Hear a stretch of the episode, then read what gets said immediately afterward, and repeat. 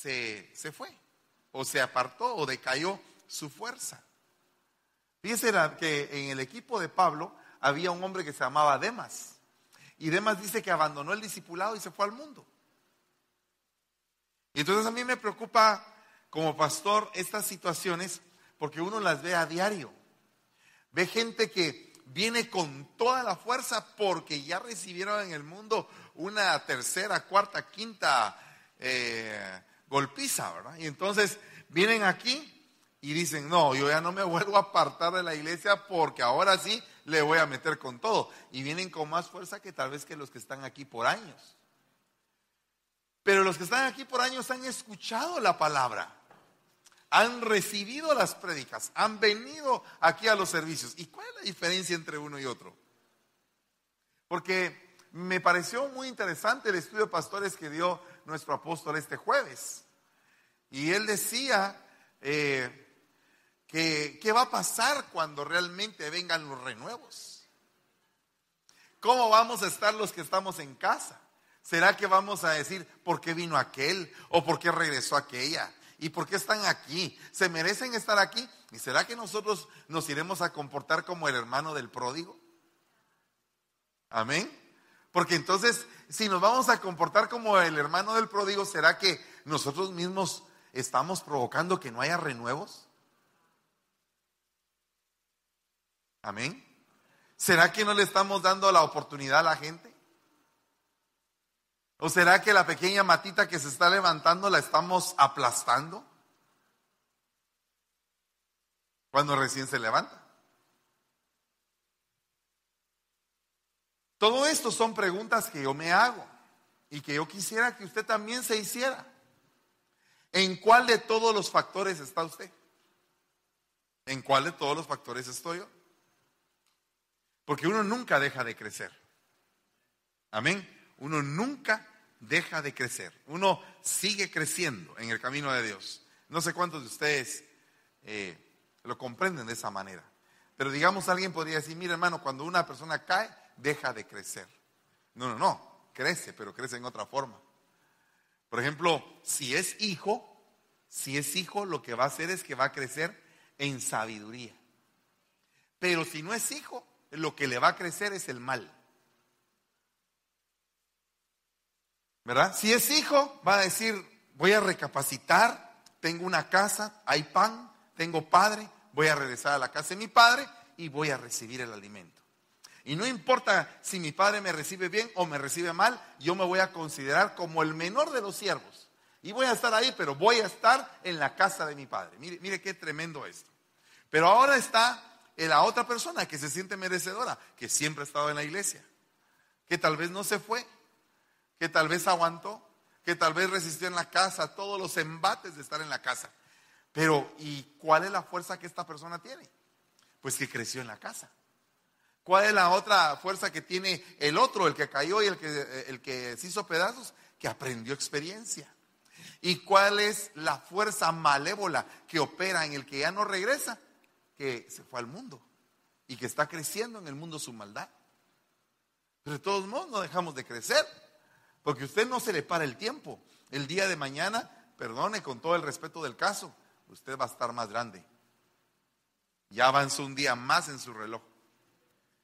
Entonces, allá en el ejército, cuando nos formaban y nos metían, eh, por ejemplo, habían épocas donde nos metían varios días y estábamos encuartelados. Y entonces me recuerdo de que una cosa que decía el capitán es que para no decepcionarnos, porque sabíamos que el tiro de, estar encuartelado era bien largo. O sea, ¿a cuándo vamos a salir? Por ejemplo, arrestaban al pelotón completo. Entonces el pelotón se tenía que quedar ahí, dormir ahí, pero como no habían camas, en el piso. Entonces uno decía, ah, lo que nos tocó.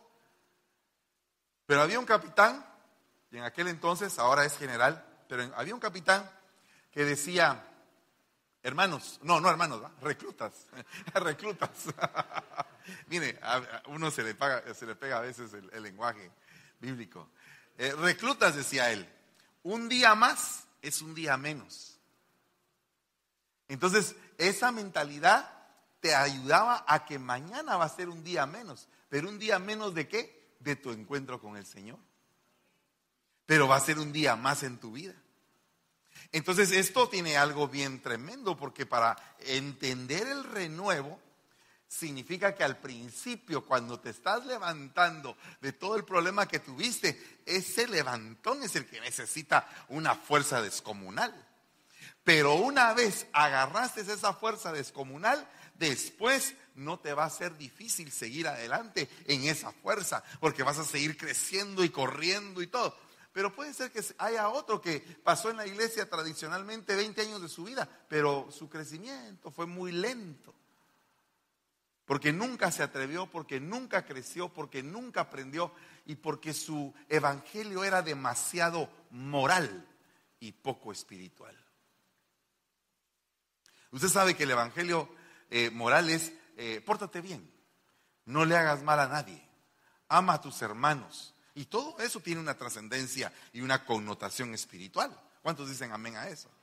Pero el problema es que a veces lo vemos moralmente y no lo vemos en la profundidad del espíritu. Entonces nos quedamos con un evangelio moral, con un evangelio del día a día. A ver qué me van a dar, a ver cómo me voy van a alimentar al enfermo de la cama número 8 el día de hoy. Y le dan su gotita de palabra, ya se va satisfecho. Si la pone por obra, amén, y si no, también amén, y va caminando y así. Regular. No da mal testimonio, no le hace mal a nadie. Mire, yo no le hago mal a nadie. Yo trabajo, trabajo un montón de tiempo. Eh, yo regreso a mi casa cansado. Soy buen padre, soy el mejor padre. ¿Se recuerda usted que yo le dije que habían padres aquí, hiper mega padres, verdad? Que se sienten que son super padres. Y la realidad es que la Biblia dice otra cosa, porque el Señor dice ustedes son malos padres. Cuando tú te das cuenta de las enseñanzas que les has dado a tus hijos, no me, vayas a venir con que todo fue literatura y filosofía y todas esas cosas y que eras una persona muy encumbrada tuviste muchas cosas que le heredaste a tus hijos que no eran buenas. Y yo también. Y entonces cuando nos, nos juntamos aquí, eh, tanto rebaño como pastor, tenemos que venir a pensar qué vamos a hacer con nuestros renuevos. Porque nuestros hijos son nuestros renuevos. ¿Verdad? Amén.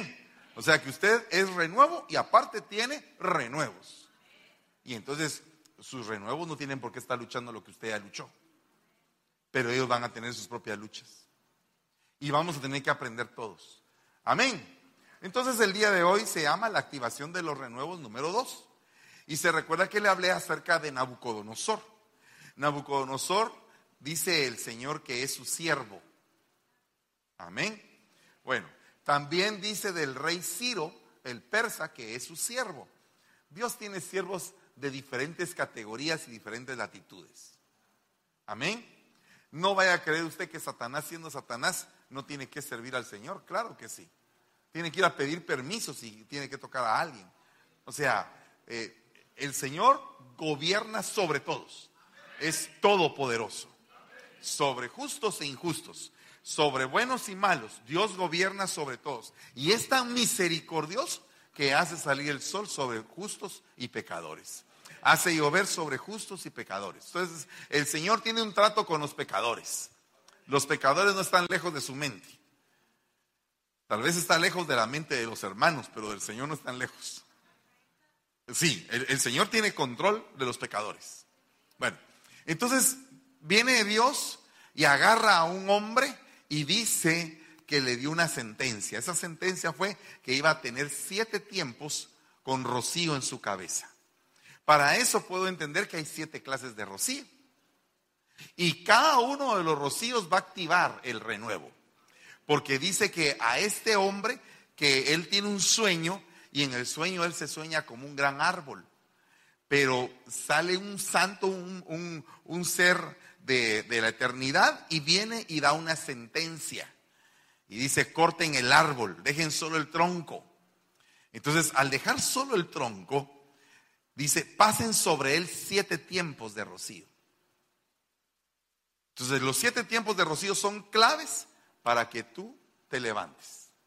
Y el primer tiempo de rocío lo leí yo el día miércoles, que está en el libro de Oseas, donde dice que por el rocío, eh, el Señor es el rocío, y por ese rocío va a fructificar Israel.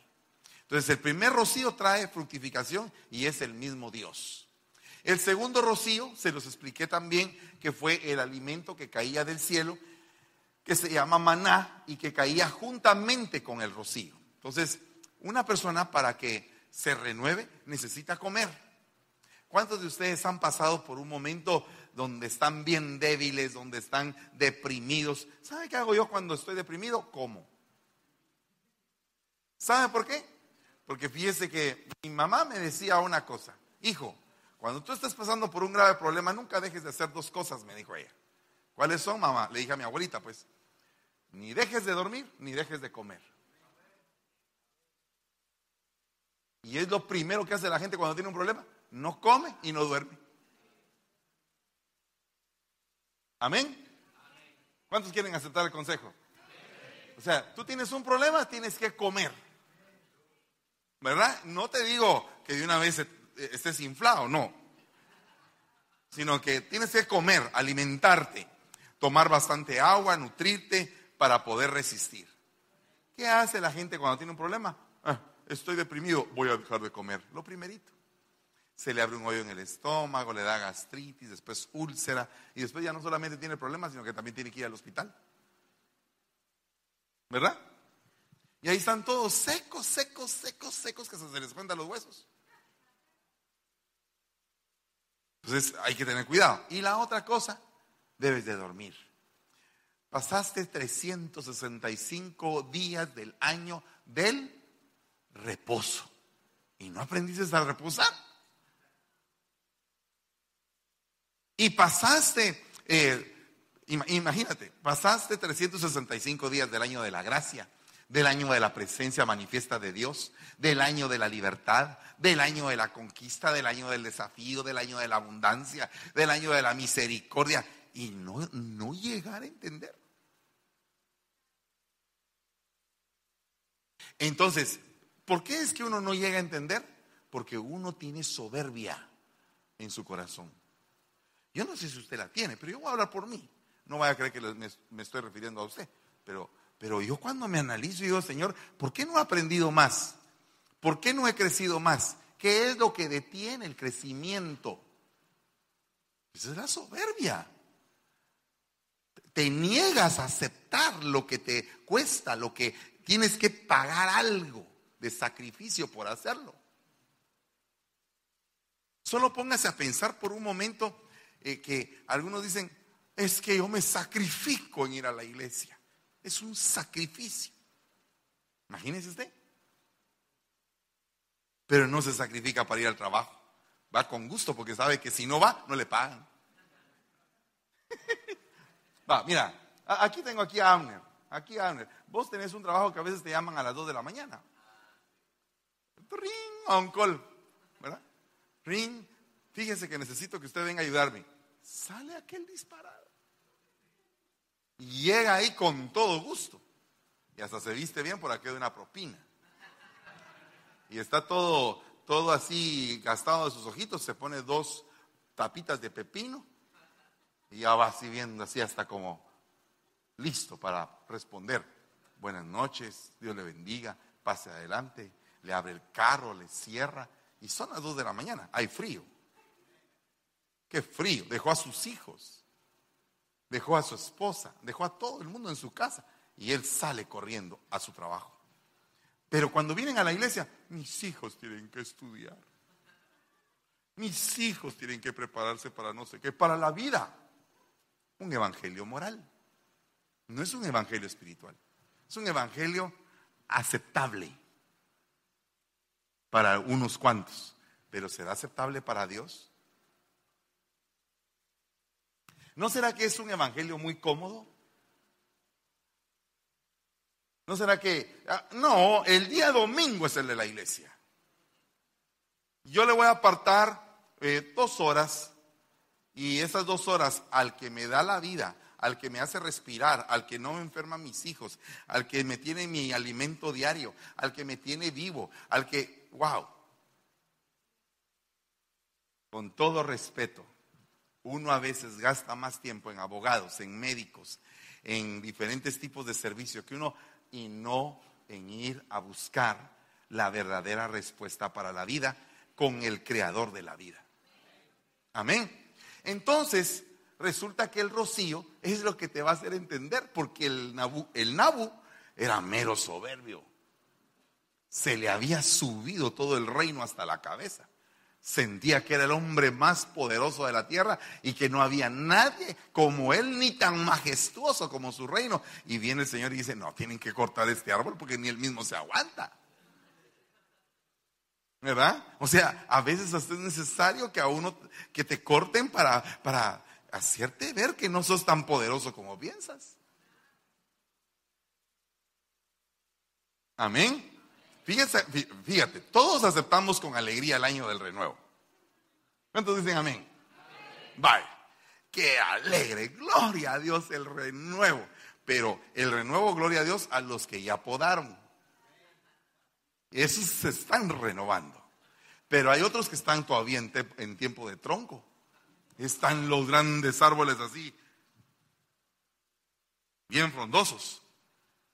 ¿Y a esos que les espera en el año del renuevo? Pregunto, ¿no sería mejor ahorita mejor y tirarse al suelo y decir, Señor, ayúdame, perdóname, por favor? No, que no venga el hacha, que no venga el hacha. Amén. Yo, yo he estado en ese, en ese periodo. Ahora todos los días, Señor, por favor, perdóname, ayúdame, ten misericordia de mí, dame entendimiento, te lo suplico, por favor, te ruego, ten piedad.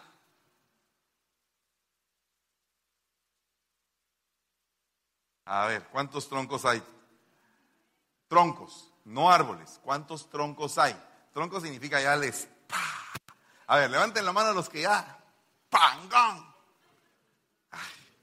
Ay, gloria a Dios. Pero ¿no será que el que está creciendo está igual de soberbio que el anterior? Está fregando. No, Señor, por favor, ayúdanos. Va. No levante la mano, pero ¿cuántos todavía están medio soberbios?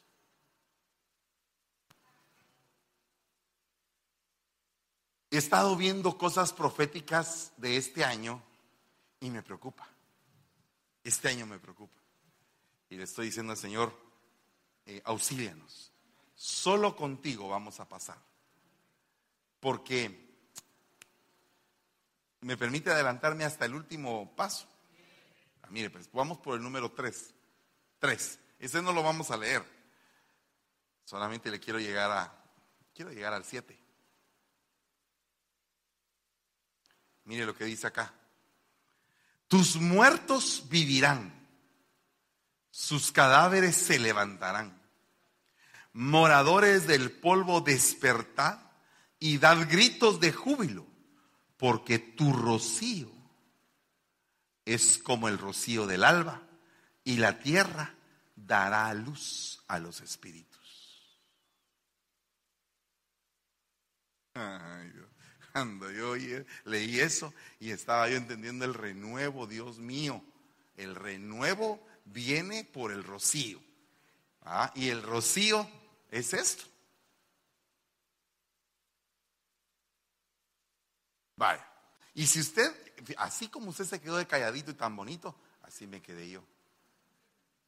Yo me quedé meditando y dije, uy, Señor, estamos en una en una última carrera.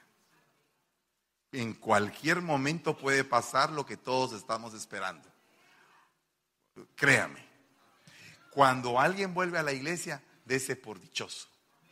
Y diga, Señor, gracias, porque todavía me metí al arca. Todavía, todavía llegué al arca. De aquí a nadie me saca. Amén. O sea, veamos eso. Si tú estás regresando a la iglesia, aférrate. Y que nadie te despegue. Y no te pegues a los hermanos ni al pastor. Pégate a Dios. Porque de ahí nadie te va a arrancar. Si tú te pegas del hermano, ah, el hermano se enojó con el pastor, me voy detrás del hermano, pues. Perdona, ¿a quién estás siguiendo? Ah, no, es que aquí la cosa está más bonita porque aquí las champurradas son más ricas. Usted puede pensar como usted quiera, pero yo en mi casa serviremos a Jehová hasta donde podamos con todo nuestro corazón. Amén. Pero tienes que entender que una esencia, eh, diga conmigo, esencia de todo esto es el rocío y la humildad. Porque acuérdese que a Nabu, se lo volaron por demasiado grande. Entonces, mejor no nos creamos tan grandes. Pidámosle al Señor misericordia. Alegrémonos cuando crecemos.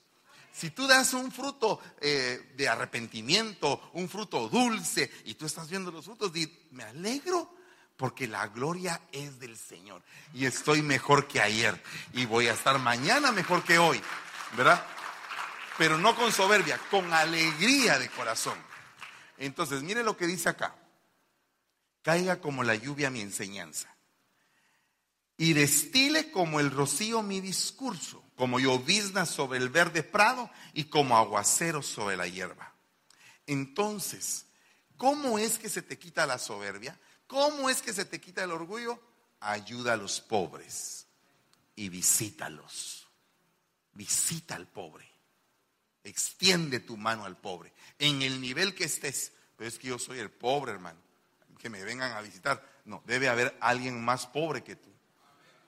¿Verdad? Mire, hay diferentes tipos de pobreza, pero una pobreza es sentirse pobre. Amén. Porque mire, sentirse pobre estando bendecido. O sea, una pobreza es no reconocer lo que Dios te ha entregado. Esa es una pobreza. Supongamos que a ti Dios te ha entregado un chorro de palabra, chorro.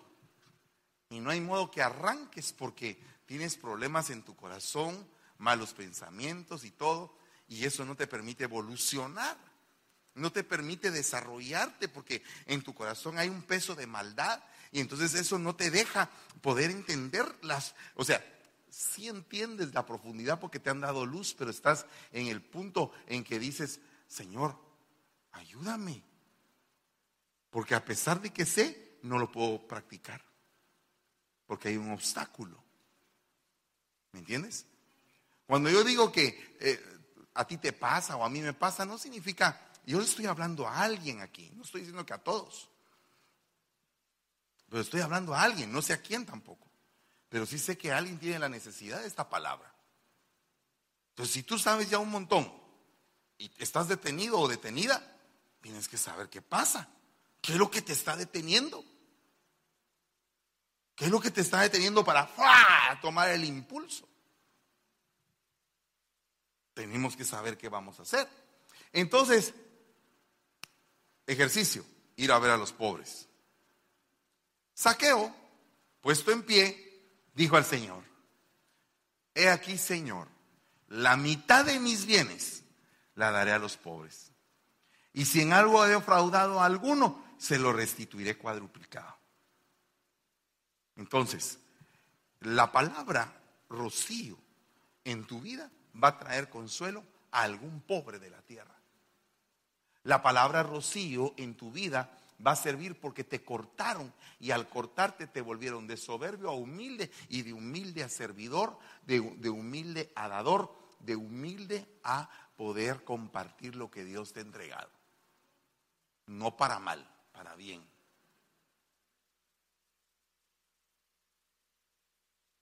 O sea, ¿de qué nos sirve formar discípulos si los discípulos van a tener nuestros males?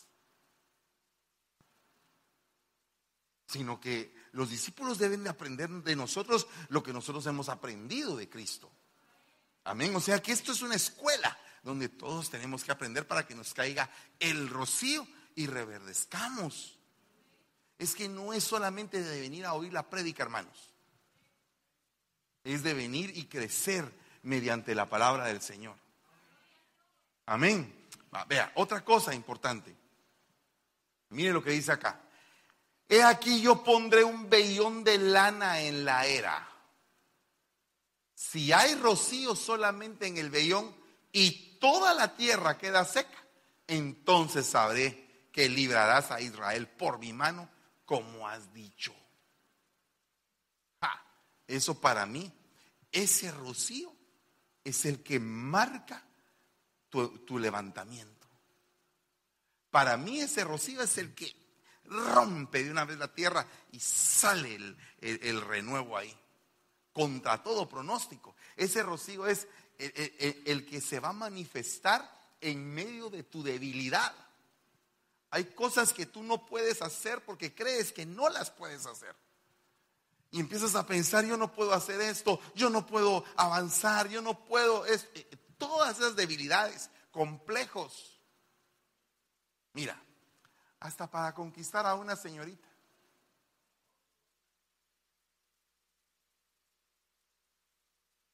Usted se le queda viendo a alguien así, eh, eh, solamente así. Y usted dice, wow, qué linda esa muchacha. Y está, Padre, te suplico, Señor, que me ayudes para que esa muchacha se fije en mí.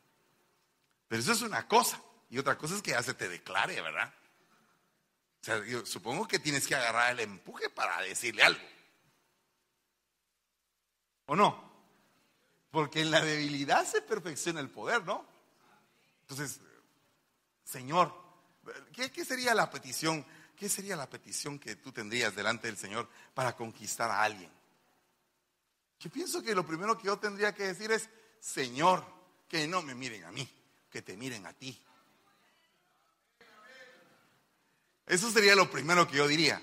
Padre, si esta señorita doncella del Señor, esta guapa mujer que está rodeada de ángeles, que tiene tres vallados alrededor que la protegen, y que tiene padre y madre, y que tiene uno que franquear cualquier cosa. Ok, esa señorita, Señor, si es tuya, que me vea a mí, cuando me vea a mí, que te vea a ti. Si yo hasta les estoy dando los tips, hasta las ecuaciones, hombre, y ni así se casan. Eh, ¿Quién lo va a notar? Ahí por ahí alguien lo va a notar. Ah, pues, ya va en retrasada como 15 veces.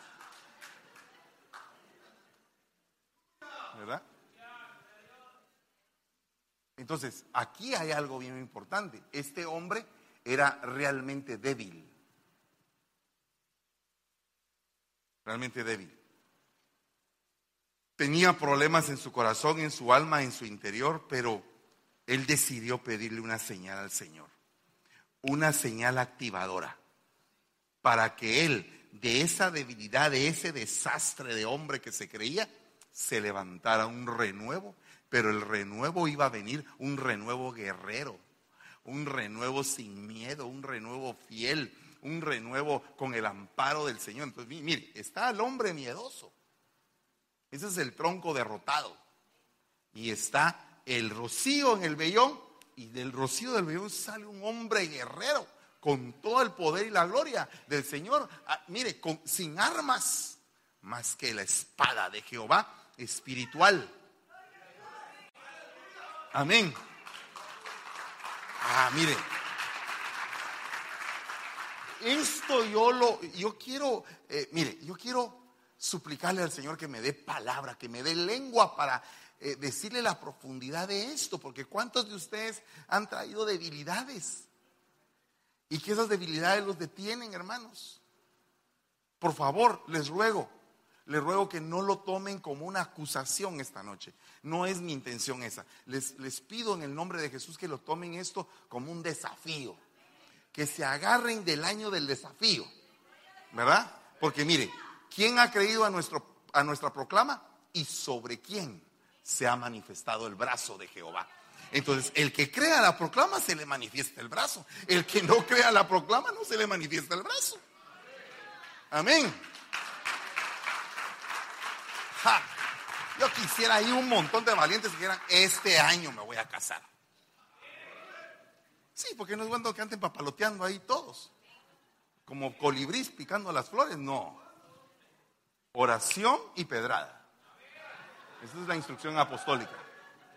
Claro, porque uno solo ora, pero nunca se acercan. Y otros van a tirar piedras y, y piedras sin oración golpean a las pobres muchachas. ¿Cuántos dicen amén todavía? ¿Oración y qué? Vaya. Fuera todo complejo en el nombre de Jesús. Quiero una nación de guerreros.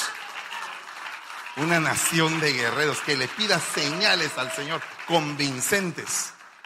Padre, se aparece vestida de azul, significa. Aleluya. Si aparece azul cielo, eso significa. ¿O no? Pero, pero ¿no lo podemos hacer de esa manera? Varones esforzados, valientes, temerosos de Jehová, buenos maridos más adelante, solteros por el momento.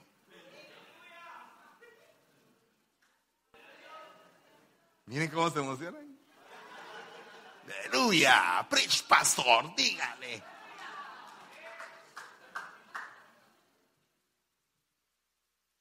Pues sí, ahí es donde nos liberamos de los complejos. Ese es uno de los tantos complejos que hay. Un día eh, fui a un, a un evento bien, bien tremendo, hace muchos años, que se llamaba Hasta las águilas requieren un impulso. Ah, tremendo el nombre, ¿va? Y entonces llegamos y al final del evento, el evento impresionantemente bonito. Entonces al final ¿Sabe qué nos dieron a todos? Un espejo. Y cuando nos dieron un espejo, empezamos a ir a ver. Y el, conferencista empezó a decir, mira, ¿a quién ves? Y entonces muchos ven a una persona derrotada, otros ven a uno bien feo, uy, qué feo el que está ahí, ¿verdad? Otros ven a un pobre, ay, ese pobre que está ahí. Y entonces decía el conferencista, ¿por qué no ves la gloria de Dios? lo que Dios ha hecho en ese que estás viendo. Todo lo que ha transformado, lo que has avanzado, lo que te ha nutrido, los milagros que has visto, cómo Dios se te ha manifestado, cómo te ama, cómo es tu Padre, cómo es bello. Y entonces empiezas a ver, uh, y esa imagen que tú estás viendo ahí de derrotado cambia en una imagen de exitoso. Cuando sales de ahí, sales listo para tomar el impulso. Amén. Todavía no muy convencidos, pero yo sí estoy convencido. ¿Qué te va a dar Dios? Trompeta, antorcha y cántaro. Tres cosas y tus enemigos serán confundidos. Gloria a Dios. Pero miren, qué tremendo. Y los siervos de Saúl hablaron estas palabras a oídos de David, pero David dijo, ¿os parece poca cosa llegar a ser yerno del rey, siendo yo un hombre pobre y de poca estima? Ah, ¿Y llegó a ser yerno del rey? Hello. Hay patojos aventados, aguerridos que pelean por lo que aman, por lo que quieren, que se esfuerzan, que son valientes, que todavía dan flores. ¿O no? No, que ahora creo que mandan una tuna, un opal, pues.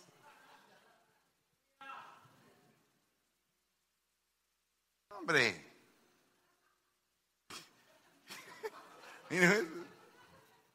Es que eh, todo esto produce una reacción en cadena, una reacción molecular como una bomba atómica. ¿Cómo se sentía David? ¿Cómo se sentía David? No se sentía ni ser humano, se sentía cosa.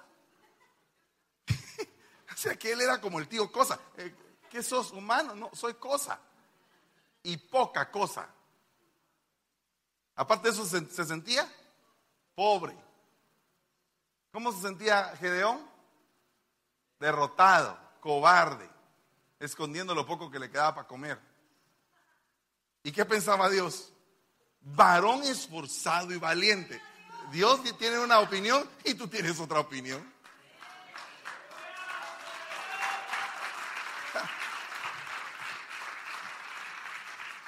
Dime en estos días, ¿no te has sentido así como que, mm, otra vez, voy a intentar ir a la iglesia, voy a intentar?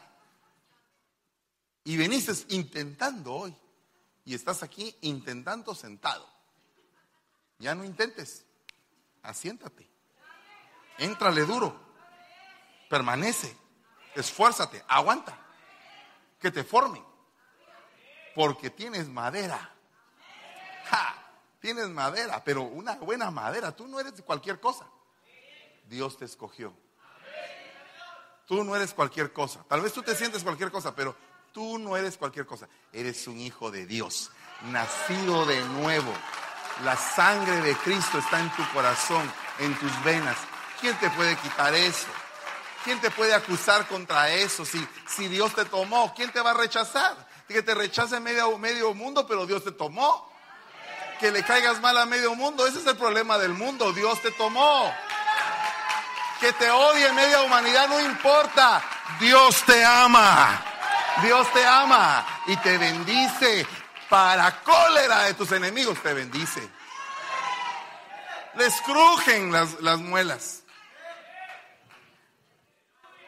Así son los enemigos. Les crujen las muelas. De todos modos no hay problema. A, Esteban le crujieron las muelas. ¿O no? Dice que se mordían las... Se estaban arruinando las dentaduras y no había odontólogo en aquel entonces. Amén. Dice, aderezas mesa delante de mis angustiadores y mi copa está rebosando. ¡Ah, que rico! Dile gloria a Dios. Yo creo yo creo en ese Dios que me ha tomado con todo y debilidades usted. Y me ha ido transformando. Y yo sé que a usted también. ¿Usted ha sentido el aroma de su padre? De su papito, del que, del que es tierno con usted, del que se acerca, de que, del que lo visita. Qué tremendo eso. Tener una relación así intrínseca con el Señor, sentirlo sentirlo. Mire, hay diferentes manifestaciones, pero hay lugares donde usted hasta el aroma siente usted que está él ahí. No me va a decir que no, porque usted hay lugares que usted ha sentido cosas raras con la nariz. Y usted dice, qué rico aquí, como que se siente una paz. Y, tú sientes y, sientes eh, el, el deleite, no el peso, el deleite de su presencia, que te envuelve, que te llena. Dices, chica, aquí. Oh, no me había dado cuenta que esta es casa de Dios y puerta del cielo. Amén. Cuando tú vives ese enamoramiento, ¿quién te va a sacar? Bueno, ¿quién se va a atrever a levantarse contra ti si tienes a tu papá?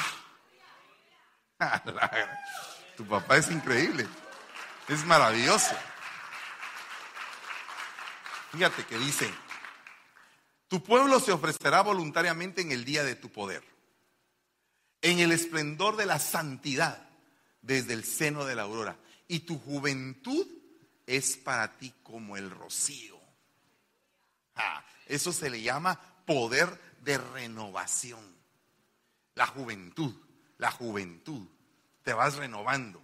Nunca te sientes viejo, siempre hay cosas nuevas. ¿Cómo, cómo es un joven? Intrépido, ¿qué más? Aventurero, alegre, energético, fuerte, sonriente, ¿qué más? Tierno, amoroso, ¿qué más es un joven? Dinámico, sin vergüenza, no, perdón, eso no. Eh, ¿Qué más es un joven? Joven emprendedor, ¿qué más? Talentoso, soñador, ¿qué más? Atrevido. ¿Y usted cuántos años tiene? ¿Es joven o es viejo? Joven, hombre. Está en la flor de su vida. 50 añitos no es nada. 60 tampoco. 70, quién sabe. Usted está joven. Amén. Cuando a usted le digan, ¿por qué no te has casado? Estoy madurando, diga usted. No es que, es que mire, hay jóvenes, en las iglesias siempre hay jóvenes FBI, ¿va? Que se están quedando para forrar Biblias en la iglesia, pero. Pero lo que yo quiero decir es, no, no olvídese, este es su año. Ja, este es el año. Mire, yo no estoy motivando ningún romance, no voy a creer. Pero yo siento que muchos jóvenes este año van a, ver a su amada. Se les va a revelar. Así. Va a decir, ojo. Va a pasar de amiga a hermosa. Y eh, muchas hermanas van a estar alegres por eso. Sí. Hay, hay, hermanas que no se sienten notorias y son las más notorias. A mí porque me llegan los informes. Y las solicitudes también. Y yo reprendo ahí en la oficina algunos.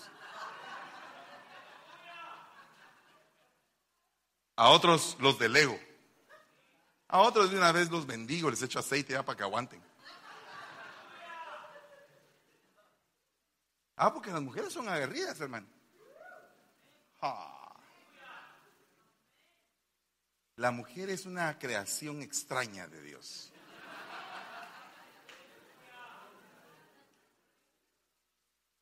Después del hombre, lo mejor que Dios hizo. Machista el pastor va a decir a alguien ahí. No, pero yo le digo, las mujeres tienen virtudes asombrosísimas. Bueno, sigamos, porque ya usted me está quitando el tiempo. Oh montes de Gilboa, no haya sobre vosotros rocío ni lluvia, ni campos de ofrendas porque ahí fue deshonrado el escudo de los valientes. El escudo de Saúl no fue ungido con aceite. ¿Por qué faltó el rocío? Porque no hubo legado. Deje siempre un legado. Si usted tiene algo, una virtud, algo que entregar, entrégueselo a otra persona, hombre. ¿Por qué va a ser usted egoísta? Entregue usted a manos llenas. Mire, ¿sabe qué? Suelte. Suelte en el nombre de Jesús y le van a dar más. Suelte y más. Suelte y más. No se va a cansar. Usted de soltar ni tampoco se van a cansar de darle. Usted retiene, ya no le dan. Suelte. Suelte. Sea, sea dadivoso. Una persona dadivosa es una persona que se entrega. Amén. Sea dadivoso sea dadivoso con su pareja. Cuando su pareja se acerque, usted, ¡chish! Quítate. Fuchila. No, no, no, no. Dadivoso. Dadivoso. Dadivoso. Amén. Cuando su esposa se acerque y, y le diga, mira, pichoncito, se me acabó el gasto. No grite, no gruña, no ruja dadivoso, saque la billetera humildemente, sujétese, que de todos modos es para sus hijos. ¿Cuánto querés, mamadita linda? Dame lo que tenés ahí. No, lo que tengo ahí. Tampoco te subleves.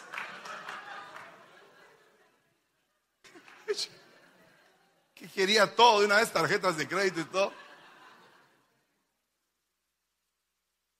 Ah, no, si, si la gente es aborazada, ¿eh?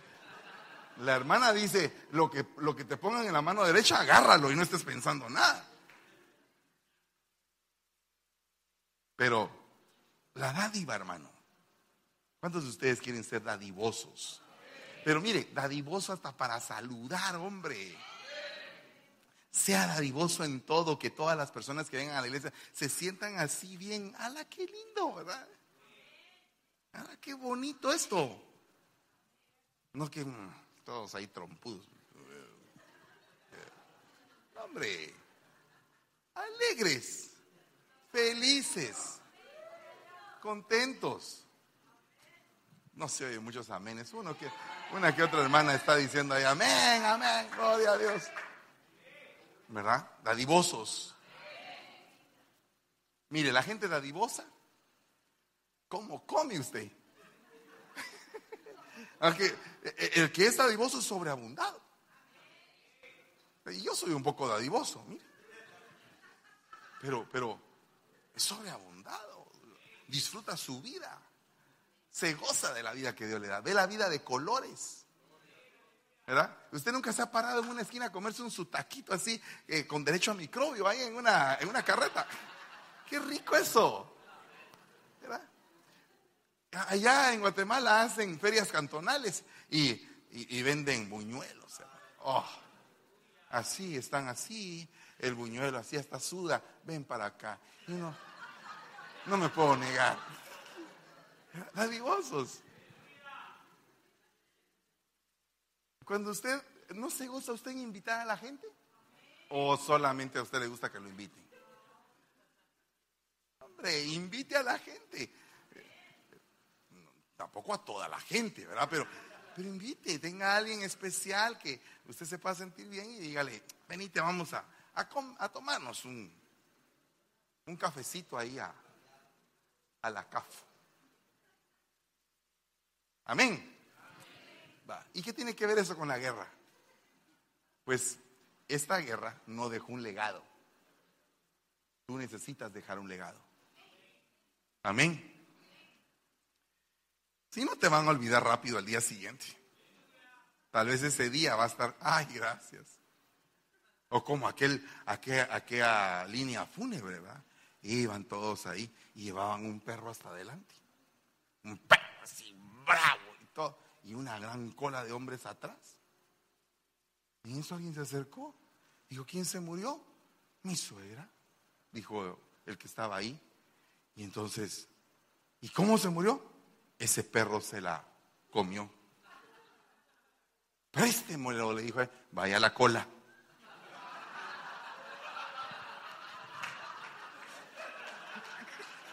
La rata, Imagínense se querían prestar el perro, está fregado. Terrible.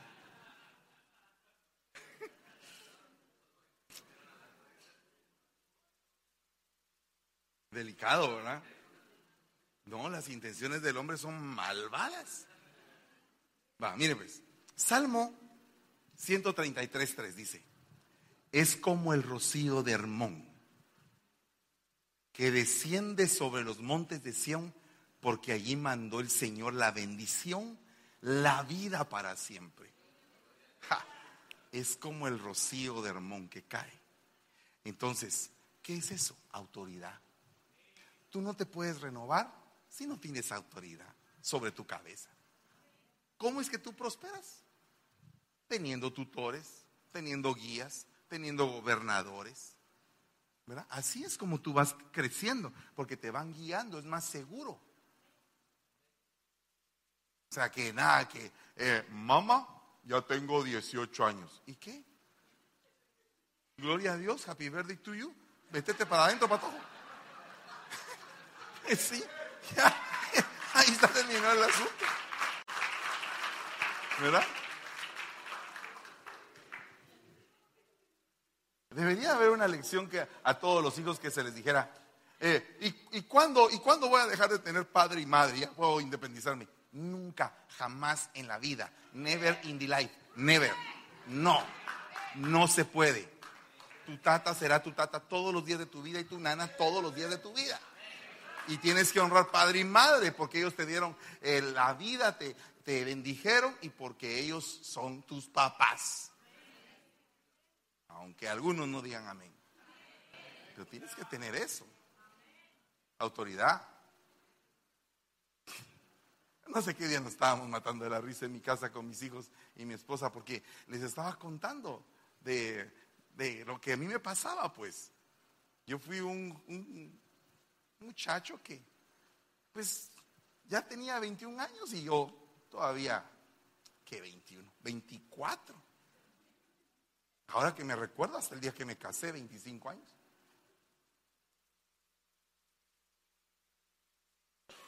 Todavía me dieron la última cuereada cuando tenía como 20 años, 19 años. En la calle usted. Con un chicote que mi mamá tenía como ese pelo. Era una parte así bien sólida y unos flequitos así. Y ella siempre me decía, ¿te hace falta tu papá? Me decía. Como yo no tenía papá, porque mi papá nos había dejado a los ocho años. Entonces cuando ella me decía, te hace falta tu papá. Yo decía, ya va a bajar aquel, aquel que tienes colgado. ¿Verdad? Nada que ver ahora que los patojos llegan cuando quieren, como quieren y con quien quieren. Nada. Nada de eso. Hasta la fecha llego yo a mi casa y, mami, voy a ir a predicar a tal parte. Vaya, mi hijo, que Dios me lo bendiga con cuidado. ¿A qué hora va a venir? Eh, voy a venir como a las 12, mami. Va, no se va a tardar mucho. Ahí, tiene cuidado para meter el carro. Muy bien, mami. Ah, ¿Será miedo? Dijo aquel, porque me recuerdo de mi tata. a los, a los 19 años, yo venía. Me habían dicho, tienes que estar aquí a las 10. Eran las once y media y no llegaba yo. De repente me apareció. Mi mamá estaba en medio de la calle con el vecino y habían llamado a los bomberos, a los hospitales, a la policía y a todos y nadie daba parte de, de Fercito. Cuando Fercito se va asomando ahí, con su cara así de que venía de ver a alguien.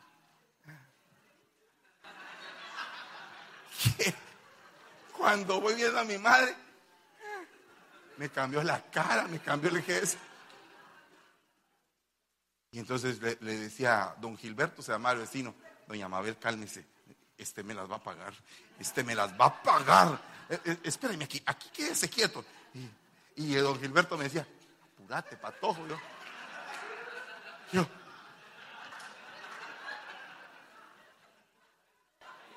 ya cuando ya estaba llegando mi mamá, ya, te, ya, ya venía para afuera.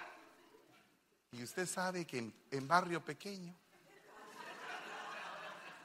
todo se sabe. Peor si es en media calle. Pa, pa. Y, y, y doña Mabel, calme, déjeme que me desquite. Decía. Nada de que eh, instrucción, disciplina, corrección, nada, que azote puramente. Y ahí recibiendo. Y mis cuates desde las ventanas.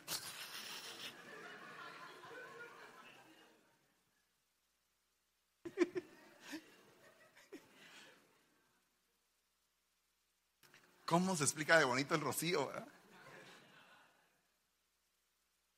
El rocío de Hermón sobre la cabeza. Son cosas que nunca se te van a olvidar en la vida. Ya pasaron los años, dijo alguien por ahí en una canción. Pero me recuerdo muy bien de las cueriadas, hermano. Buenas cueriadas. Fíjese que a mí no me pegaron de pequeño. De grandote, como que fue que me descompuse, fíjese usted.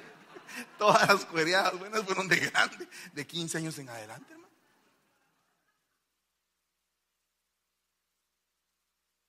Usted le da gracias a Dios por las cuereadas. Se recuerda de una santa cuereada que su mamá o su papá le han dado. De esas que, de, esas que usted, ala, quisiera otra vez recibirlas. Eh, mire, mire, mire, no, por, favor entiéndamelo, entiéndamelo. No, eh, entiéndamelo. Mire, no, aquel dice, no, no, ya no más, ya fue suficiente. Pero mire, hay un momento en que la viejita parte y te recuerdas y dices, ah, mi viejita tan linda, qué bueno que me somató. ¿Verdad? Te, te, sientes con esa congoja y además con el agradecimiento. Y dices, gracias Señor que fue en el momento justo. Porque si no, ¿y sabe qué? Cuando faltó una cuereada, algo malo pasó. Cuando faltó una cuereada, algo malo pasó. Y cuando estuvo la, la cuereada, la cuereada te salvó. ¿No te has dado cuenta de eso? Va. Y entonces ahora cuando te regaña el pobre pastor.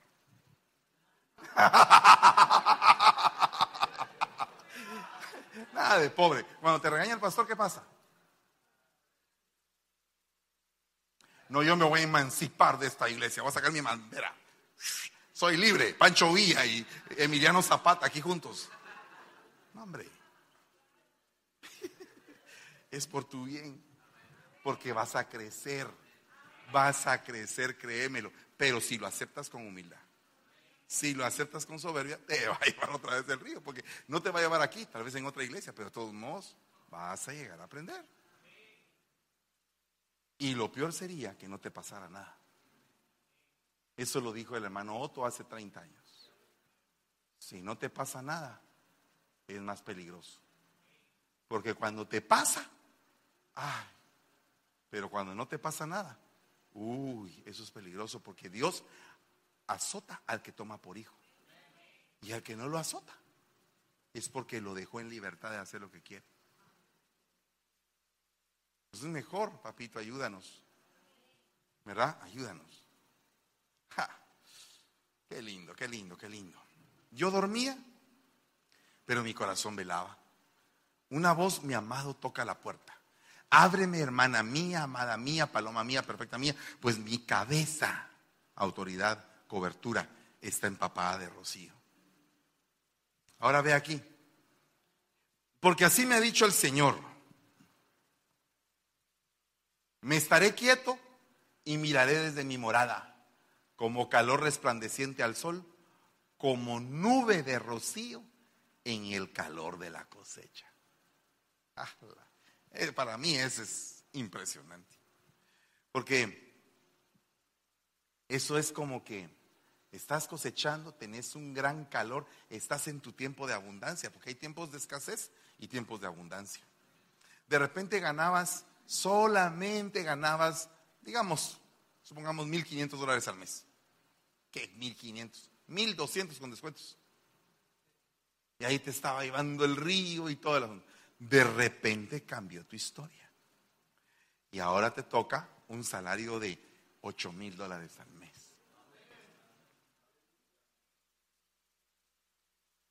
Rico. ¿Cuántos recibe? Yo también recibo, en nombre de Jesús. Vaya. Lo tienes. Nunca pensaste que lo podías tener. Pero esos 8 mil dólares te implican que tienes que trabajar con toda la gana y que te tienes que eh, fajar y todo el asunto. Puede ser que te entre afán, pero no te va a entrar afán si tienes el rocío de Jehová, porque el rocío de Jehová es la enseñanza. Entonces te va a enseñar a aprovechar ese tiempo de cosecha, vas a almacenar el grano y vas a tener tus hilos llenos para invertir, para proveer más adelante, para poder pasar un invierno, para todo eso. Dios te va a dar. ¿Me entiendes? Vas a tener. Mira, yo quiero reprender toda pobreza en el nombre de Jesús. Tú tienes que, tú tienes que salir de tus deudas. Y tienes que decirle al Señor, yo quiero ese rocío. El rocío de la cosecha. Que me enseñes a salir de las deudas. Hay gente que las deudas lo han cortado, lo han talado, lo han inutilizado. Pero, pero, ¿puedes salir de eso? ¿Puedes salir de eso? ¿Cómo salgo? Yo le dije hace algún tiempo a una persona, tírate a bancarrota. Y, como venía de una iglesia legalista, ay, pastor, reprendo, yo tengo que cumplir hasta el último centavo, porque, pero fíjate que American Airlines se tiró a bancarrota. Y sí, ahí con sus aviones. Y United también. Y la Chevrolet, la General Motor también. Y la Ford también. Y un montón de compañías se tiraron a la bancarrota y la bancarrota los sacó a flote es una medida, es un salvavidas que pocos países lo tienen. ¿Me entiendes? Entonces hay que, si tú ya no puedes, si ya no puedes, ya no puedes, tírate, limpias en tres años y ya no vuelvas a cometer el error. Amén. Alguien dice, no, no son tres años. Si te portas bien, sí.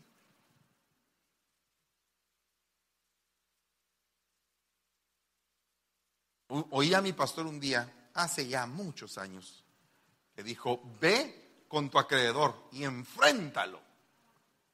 Ah, yo dije, voy a ir, dije. Y fui y le dije, no tengo dinero. no vaya a creer lo demás, ni nada que era, no, no. No tengo dinero, pero quiero pagar. Ah, yo lo voy a ayudar, me dijo, el acreedor. Y al final me perdonó la deuda. porque la empresa quebró. De plano por gente como yo. Ay, no. Que Dios nos ampare, ¿verdad? Bendito sea Dios, el Señor nos enseñó a salir de deudas. Todos tenemos un pasado y ahora tenemos un futuro y un presente glorioso. Estamos solventes, estamos contentos.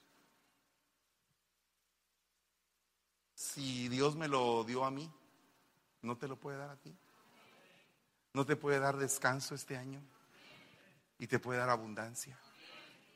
Y puedes salir de la pobreza. Y puedes hacer tus cositas que te has pensado. ¿No crees tú que eso es este tiempo? Por favor. Por favor. Yo cambié mi vida porque el Señor me la cambió. O sea, en mí no te fijes en lo que todavía no se ha cambiado. Fíjate en lo que ya cambié. En lo que no ha cambiado, Dios está en el asunto. Y créeme que sí está. Y yo quiero que tú estés también. Estés metido dentro de eso. Y ahí es donde se cumple el 7. Tus muertos vivirán y tus cadáveres se levantarán. Moradores del polvo, despertad y dad gritos de júbilo, porque tu rocío es como el rocío del amanecer.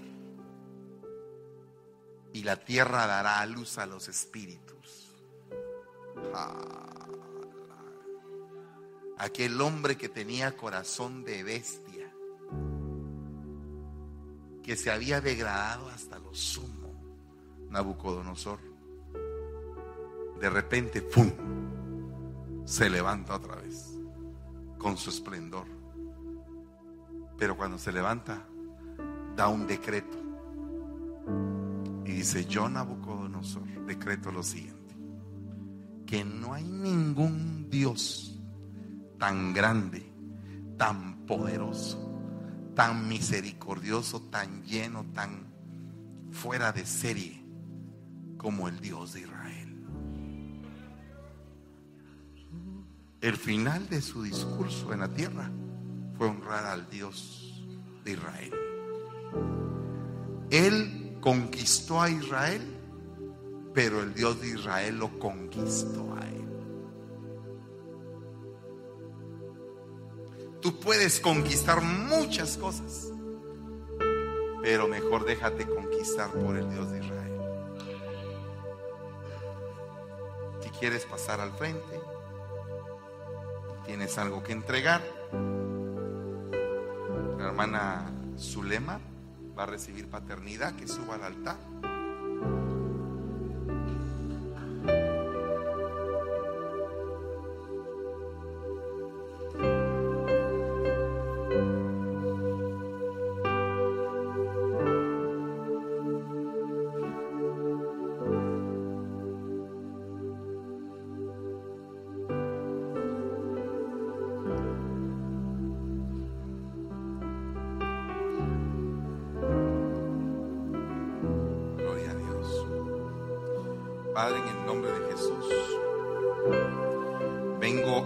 De hoy declarando, Señor, sobre su lema, mi paternidad espiritual. Y la vengo reconociendo como una hija de esta casa. Y te vengo suplicando que las bendiciones de mi mano izquierda y las bendiciones de mi mano derecha sean derramadas sobre su vida y que se rompa de una vez por todas toda opresión, toda carga todo ataque del enemigo, Señor, a su mente y a su corazón. Te ruego que la guardes, que la cuides, que la sustentes, Señor, con tu palabra y que pueda cambiar cada día más hasta que estés totalmente sana. La declaramos desde ya sana, en el nombre de Jesús, sana. Y ordenamos a su mente y a su cuerpo en el nombre de Jesús, que tomen del rocío tuyo y que caiga sobre su cabeza, Señor, en el nombre de Jesús. Y te damos gracias, Señor. Padre, en el nombre de Jesús, venimos clamando en esta noche por misericordia, suplicándote, Señor, que mires aquellas cosas en las que somos pobres, en las que somos ignorantes, en las que nos hace falta crecer. Te ruego, papito, que esta noche ilumines nuestro entendimiento y que descienda el rocío, el rocío sobre nuestras cabezas.